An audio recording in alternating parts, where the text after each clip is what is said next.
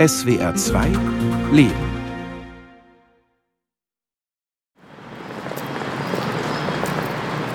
Berlin Tiergarten am 24. Oktober. Hunderte Touristen flanieren zwischen Brandenburger Tor und Siegessäule. Mittendrin ein Hare Krishna-Jünger, die Boombox um den Hals. Er kommt den Simsonweg entlang, geht vorbei am Denkmal für die im Nationalsozialismus ermordeten Roma und Sinti. Im Hintergrund leuchtet die Sandsteinfassade des Reichstags warmgelb in der Herbstsonne. 50 Meter weiter zieht sich schwarzes Absperrband über den Weg. Die Spaziergänger müssen ausweichen. An vier weißen Stehtischen kontrolliert Sicherheitspersonal Einladungen und Ausweise. Einige Polizisten vertreten sich zwischen den Bäumen die Füße. TV-Kameras, Fotoapparate, Mikrofone und Bandgeräte liegen auf dem Boden. Ein Hund beschnüffelt die Journalistenausrüstung, sucht nach Sprengstoff. Festakt zum zehnjährigen Bestehen des Denkmals steht auf den Einladungen und eine Rede des Bundespräsidenten.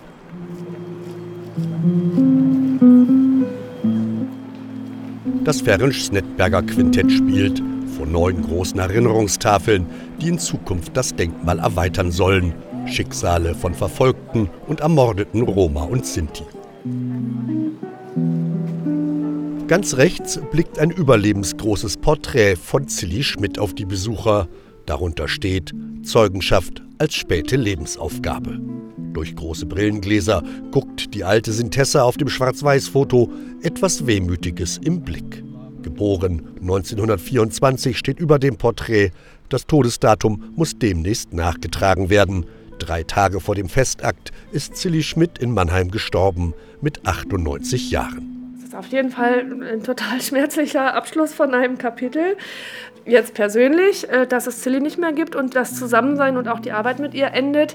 Sie war ja jetzt auch als Überlebende sozusagen ein, eine Art Dinosaurier, weil sie eben eine erwachsene Überlebende war. Und die Leute, die heute noch auskunftsfähig sind, die waren eben in der Regel Kinder.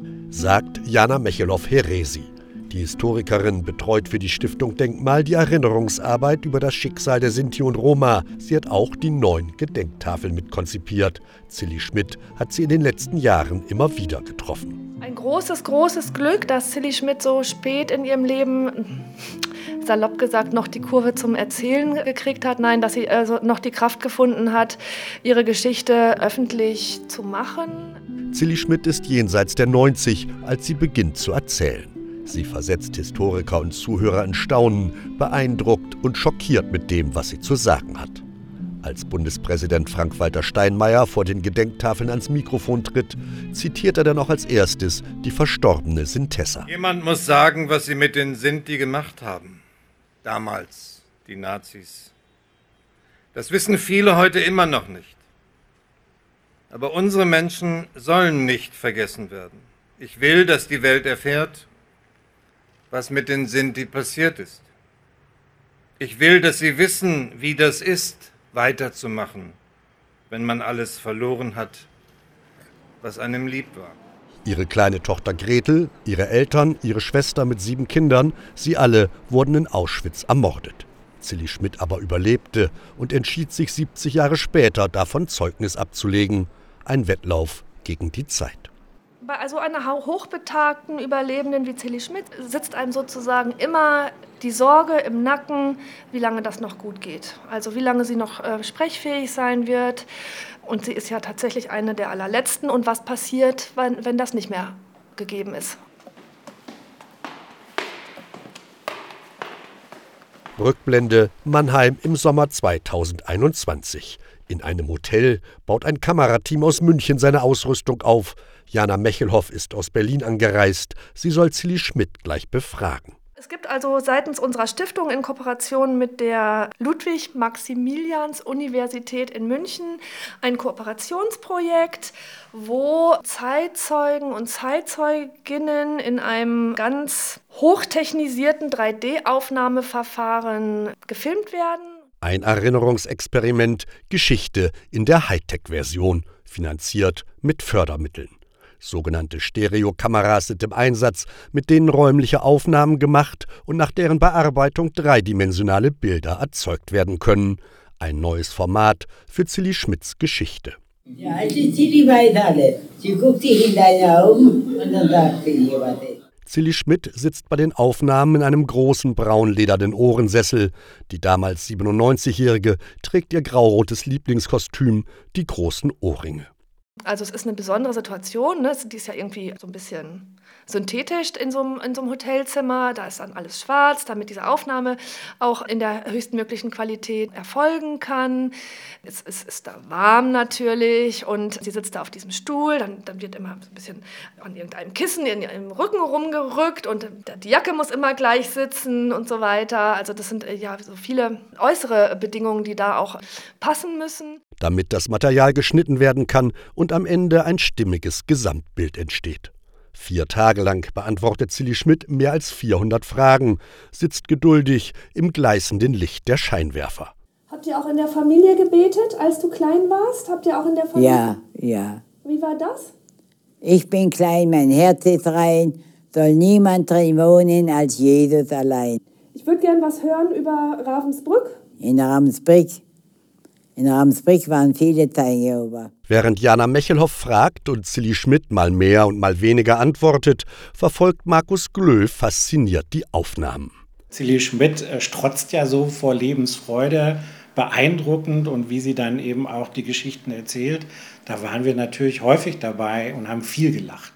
Markus Glö ist Professor für politische Bildung und Didaktik der Sozialkunde. Er koordiniert das Erinnerungsprojekt für die Uni München. Die Vorbilder kommen aus den USA und Großbritannien. Der Ansatz ist immer derselbe. Zeitzeugen beantworten hunderte von Fragen vor der Kamera. Die Antworten werden aufgezeichnet, gespeichert, später digital bearbeitet.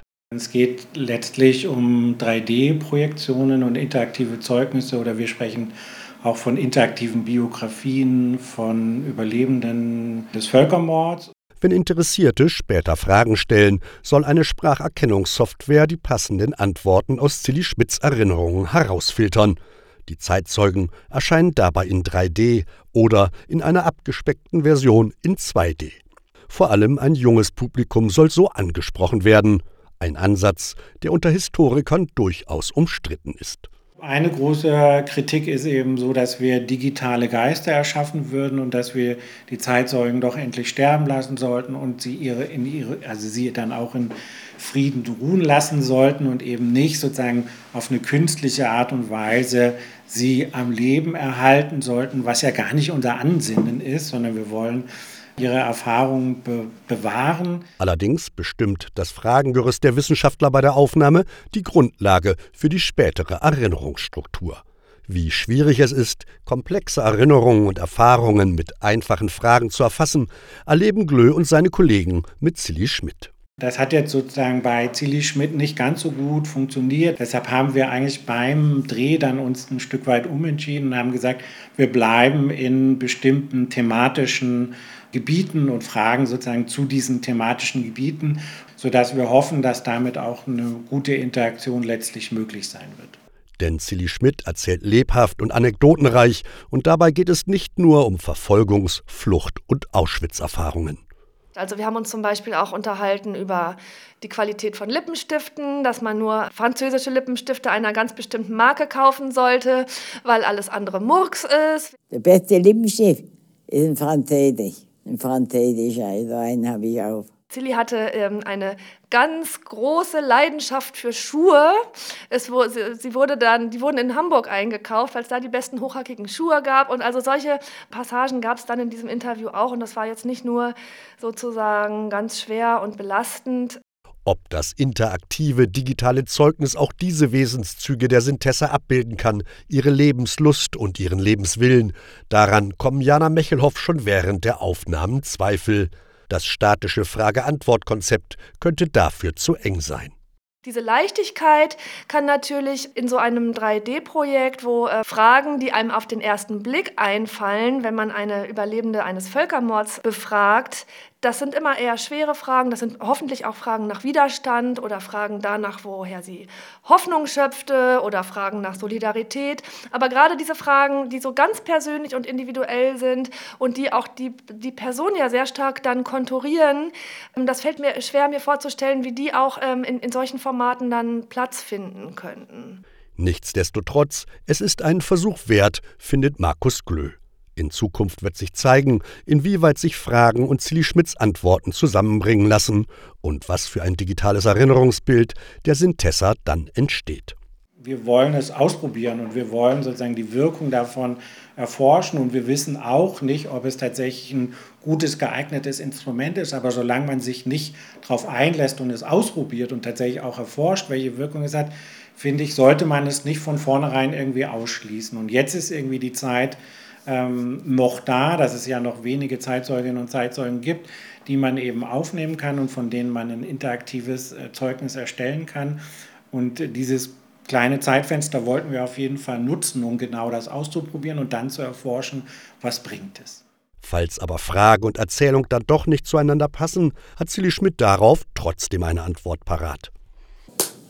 Ähm, Zilli, wir machen jetzt mal eben so ein paar ähm, so, so technische Sachen, wenn du das einfach einmal sagst. Dazu haben wir leider keine Antwort aufgezeichnet. Leider habe ich da keine Antwort drauf. Richtig? Mitte November, gut zwei Wochen nach Zilli Schmidts Tod. Während in München weiter an dem interaktiven Erinnerungsformat gearbeitet wird, sortiert Jana Mechelhoff bei der Stiftung Denkmal einige Unterlagen. Ihre persönliche Geschichte mit Silly Schmidt hatte mit einer verwirrenden Spurensuche begonnen. 2017 erschien das Buch Die Akte Zilli Reichmann des Historikers Heiko Haumann mit dem Untertitel Zur Geschichte der Sinti im 20. Jahrhundert. Darin fanden sich Auszüge aus dem Leben einer alten Sintessa, die in Mannheim lebte. Jana Mechelhoff war elektrisiert, telefonierte mit dem Landesverband Deutscher Sinti und Roma in Baden-Württemberg ohne Erfolg. Der Fehler war, ich habe immer nach Zilli Reichmann gefragt, weil ja auch diese Publikation, die ich kannte, hieß die Akte Zilli Reichmann. Und Zilli Reichmann war niemand bekannt. Davon, die hatte da niemals jemand gehört, gesehen, gesprochen oder von ihrer Existenz gehört. Drei Jahre lang blieb Zilli Reichmann ein Mysterium, denn sie hieß nach ihrer Hochzeit schon lange Schmidt mit Nachnamen. Als Jana Mechelhoff das herausfand, ging es schnell. Romeo Franz, Musiker und Europaabgeordneter der Grünen aus Mannheim, stellte schließlich die Verbindung her. Irgendwann im Frühsommer 2018 klingelte eben Romeo auf meinem Handy durch und sagte dann, Jana, ich stehe jetzt hier äh, vor Zilli Schmidts Wohnung, ich klingel jetzt, was soll ich ihr von dir sagen? Und dann habe ich eben ge ge gesagt, er soll sie fragen, ob ich sie mal besuchen darf. Zilli Schmidt sagte zu. Einige Wochen später fuhr Jana Mechelhoff mit zwei Kollegen nach Mannheim. Ich dachte, oh Gott, ist sie winzig? Oh Gott, ist sie winzig? Wie hübsch sie ist und wie diese kleine Frau so eine Stimme haben kann, wie Zilli Schmidt sie hatte. Ja, genau. Diese ganz tiefe, super starke, rauchige Stimme. Zilli Schmidt, eine kleine, zierliche Frau, stets elegant, fast immer mit einer Zigarette in der Hand. Jana Mechelhoff und ihre beiden Kollegen dokumentierten schon damals dieses erste Gespräch mit der Videokamera. Also, dass das ein Buch werden könnte, war mir relativ schnell klar. Also, so wie wir diese überlebenden Interviews in unserem Zeitzeugenarchiv sprechen, trotz allem dokumentieren, gehört dazu ja immer eine Transkription. Und die, ähm, die haben wir dann gemacht und da war mir klar, ja, das ist schon fast ein Text. Also da muss man nicht so wahnsinnig viel machen. Es gibt diesen riesigen Mangel an Zeitzeugenberichten aus, von Sinti oder Roma. Das ist ja ungleich weniger im Vergleich zu Berichten von jüdischen Überlebenden. Und dass es super wertvoll wäre, das auf diese Art zu sichern. Dazu kommt eben bei Zilli noch die ungewöhnliche Geschichte mit dem Fotobestand. Denn die Familienfotos überstanden Völkermord und Naziterror unbeschadet. Sie lagen jahrelang im alten Wohnwagen der Familie, den sie auf der Flucht zurücklassen musste. Und da hat Silly dann nach Kriegsende eben diese Alben wiedergefunden. Und diese beiden äh, Dinge zusammen, dieser sehr starke erzählte Text von ihr und dieser Fotobestand, haben das eigentlich sehr stark nahegelegt, dass man das Buch macht. Gott hat mit mir etwas vorgehabt. Erinnerung einer deutschen Sintessa heißt das Buch, das die Stiftung schließlich herausgibt. 110 Seiten Text, mehr als 50 Seiten historische Fotos, Dokumente, Karten. Die Geschichte ist ja sehr aussagestark, weil sie eben eine erwachsene Überlebende ist und natürlich auch schon einen ganz hohen Reflexionsgrad hat über das, was ihr da widerfahren ist. Ja, und das ist eine unschätzbare Quelle. Einerseits über eine sehr starke und sehr ungewöhnliche Frau, aber eben auch über den immer noch nicht so weit bekannten und wahrgenommenen Völkermord an den Sinti und Roma Europas. Mehr als 500.000 Roma und Sinti wurden von den Nationalsozialisten und ihren Helfern ermordet. Nach Kriegsende aber interessierte dieser Völkermord kaum jemanden, Zeitzeugen wurden nicht befragt, eine systematische Aufarbeitung behindert, Entschädigungsforderungen zurückgewiesen. Noch 1956 urteilt der Bundesgerichtshof, dass alle staatlichen Maßnahmen von 1943 legitim gewesen seien, weil sie von, Zitat, Zigeunern durch eigene Asozialität, Kriminalität und Wandertrieb selbst veranlasst gewesen wären. Auch Zilli Schmidts Anspruch auf Entschädigung wurde damals zurückgewiesen. Begründung Ihre Festnahme im Mai 1942 sei nicht rassistisch motiviert gewesen. Die damals 18-Jährige sei vielmehr, Zitat, als Streunerin bzw. Arbeitsscheue und damit Asoziale festgenommen worden. Zitat Ende. Das Urteil des Bundesgerichtshofs wird erst 1963 revidiert und auch Zilli Schmidt bekommt nach jahrelangem Kampf eine Entschädigung zugesprochen. All das ist in ihren Erinnerungen, die von der Stiftung Denkmal herausgegeben wurden, nachzulesen. Während der Arbeiten an dem Buch gelingt es Jana Mechelhoff und ihren Kollegen, die alte Sintessa zu überzeugen, erstmals auch vor Publikum aus ihrem Leben zu erzählen. Es ist mir schon schwer gefallen. Es war nicht einfach. Aber ich habe es gemacht, weil man hört nur, Juden sind vergast worden. Sind die nicht. Unsere Menschen sind genau in die Gaskammer gegangen, wie die Juden auch. Und man hört von die Sinti nicht sehr selten. Sie ist im Jahr 2019 nach Berlin gekommen für ein langes, langes Zeitzeugengespräch in der tschechischen Botschaft. In der tschechischen Botschaft deswegen, weil es in ihrer Biografie eben viele Bezüge nach Böhmen und Mähren ähm, gibt. Da hat sie ein über 90-minütiges Gespräch geführt in einem rappelvollen Veranstaltungssaal in der tschechischen Botschaft. Ganz viele junge Leute, die auf den Stufen saßen, weil es keine Sitzplätze mehr gab. Ähm, und das war ihr erster öffentlicher Auftritt. Jana Mechelhoff erinnert sich noch gut daran, wie nervös sie vor diesem Auftritt war. 250 Zuschauer, ein voller Saal. Doch Zilli Schmidt war entspannt. Hör mal, wenn ich nervös wäre, da wäre ich nicht vom Lager rausgekommen. Ich habe so viel mitgemacht in meinem Leben im Lager. Und äh, da bin ich stark geworden. Sonst hätte ich das nicht überlebt. Eineinhalb Stunden befragte die Historikerin die Zeitzeugin. Wir fangen am besten an mit deiner Kindheit. Von wo kommst du? Wo bist du geboren? Und was ist das für eine Familie, aus der du kommst? Möchtest du das als erstes erzählen? Also, wir hatten eine heile Familie. Ich war Mutter, Vater und fünf Geschwistern. Und äh, meine Schwester hatte noch sieben Kinder. Und wir waren Schausteller. Mein Vater hatte ein Wanderkino. Eine bürgerliche Sinti-Familie, die mit ihrem Wanderkino Kultur auf die Dörfer brachte, zwischen Erfurt, Jena und Prag hin und her zog. Zilli Schmidt als zweitjüngste ist die erste aus der Familie, die zur Schule geht, weil ihr Vater es so will. In die Schule haben sie uns immer auf die letzte Bank gesessen.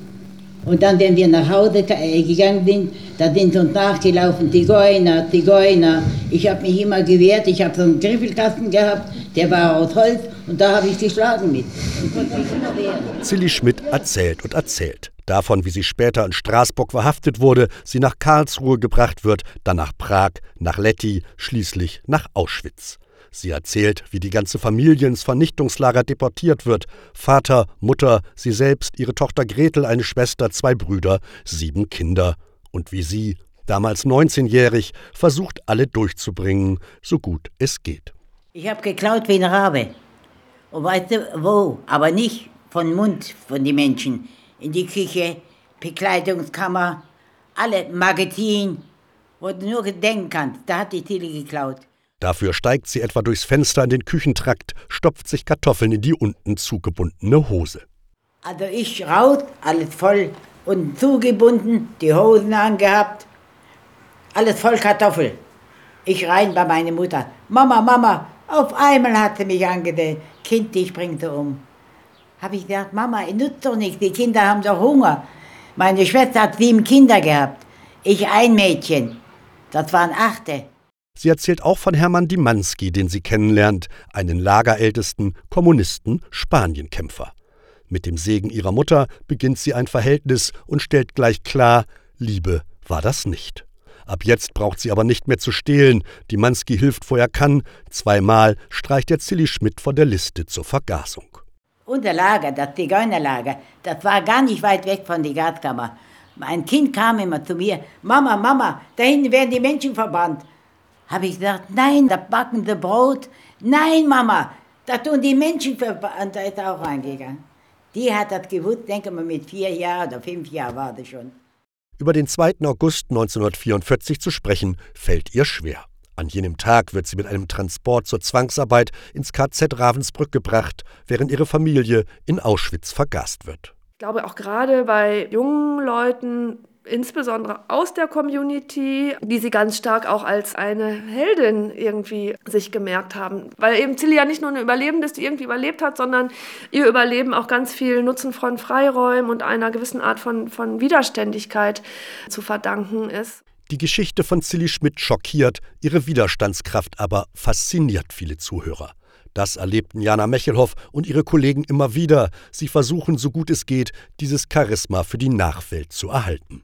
Die alte Sintessa hatte auch eine feine Antenne für den aufkommenden Rechtsnationalismus, die zunehmende Fremdenfeindlichkeit und die Intoleranz. Sie sprach nicht nur von der Vergangenheit, sondern immer wieder auch über die Gegenwart, über Viktor Orban in Ungarn, den sie einen Diktator nannte, und über ein Wahlplakat, das einmal vor ihrem Haus an einer Laterne hing. Geld für die Oma statt für Sinti und Roma stand da. Die sind gar nicht ohne sind nicht ohne. Von die muss man. Wir kriegen eine böse Zeit noch, die jungen Menschen. Die tun nicht heute schon leid. Die machen vielleicht dasselbe mit, was wir mitgemacht haben. Weil die Rechten sind ganz schön in Kommen. Die haben viel Zulauf. Sie hat auch in unseren ersten Gesprächen schon immer vor ähm, dem erstarkenden Rechtsradikalismus gewarnt und, ge und sich große Sorgen gemacht, wo das hinführen wird, was das auch für ihre Leute bedeuten würde und dass man die Augen offen halten muss. Zilli Schmidt wurde am 27. Oktober auf dem Mannheimer Zentralfriedhof beerdigt. Rund 300 Trauergäste kamen, die meisten aus der Sinti-Community. Es gab viele Kränze, ein Meer von Blumen, kurze Reden, eine lange Predigt, dann Musik und es wurde viel geraucht. Jana Mechelhoff war mit dabei. Das find, fand ich auch total sozusagen tröstlich, dass da so viele Menschen bei dieser Beisetzung waren und eben auch die, mit denen ich Tilly gemeinsam kennenlernte. Und wir waren dann hinterher gemeinsam noch was essen und da haben wir auch gesagt, ja, eigentlich müsste man das auch gezielt machen, vielleicht an ihrem Geburtstag und an ihrem Todestag oder an irgendeinem Tag über Tilly sprechen und ähm, eben auch nicht gerade nur darüber, das, was ja alles Furchtbares erlitten ist, sondern auch, wie sie so war. Darüber spricht man ja eigentlich viel mehr, weil das auch ermutigender ist, so dieses ganz Spezielle an ihr. Und also nee, also Zilli bleibt auf jeden Fall. Die ist nicht weg. Und dann kam ihnen noch eine Idee für die Zukunft im Tiergarten. Also einerseits ist natürlich auch da Zilli jetzt nochmal sehr präsent mit einem überlebensgroßen Porträt ihres Gesichts und ihrer Biografie in Kurz. Und ja, eine Idee rundherum bei den Leuten, die sie auch kannten, war, dass dieser Weg umbenannt werden sollte. Also der Simson-Weg, das wäre schön, wenn der Zilli Schmidt Weg heißen würde.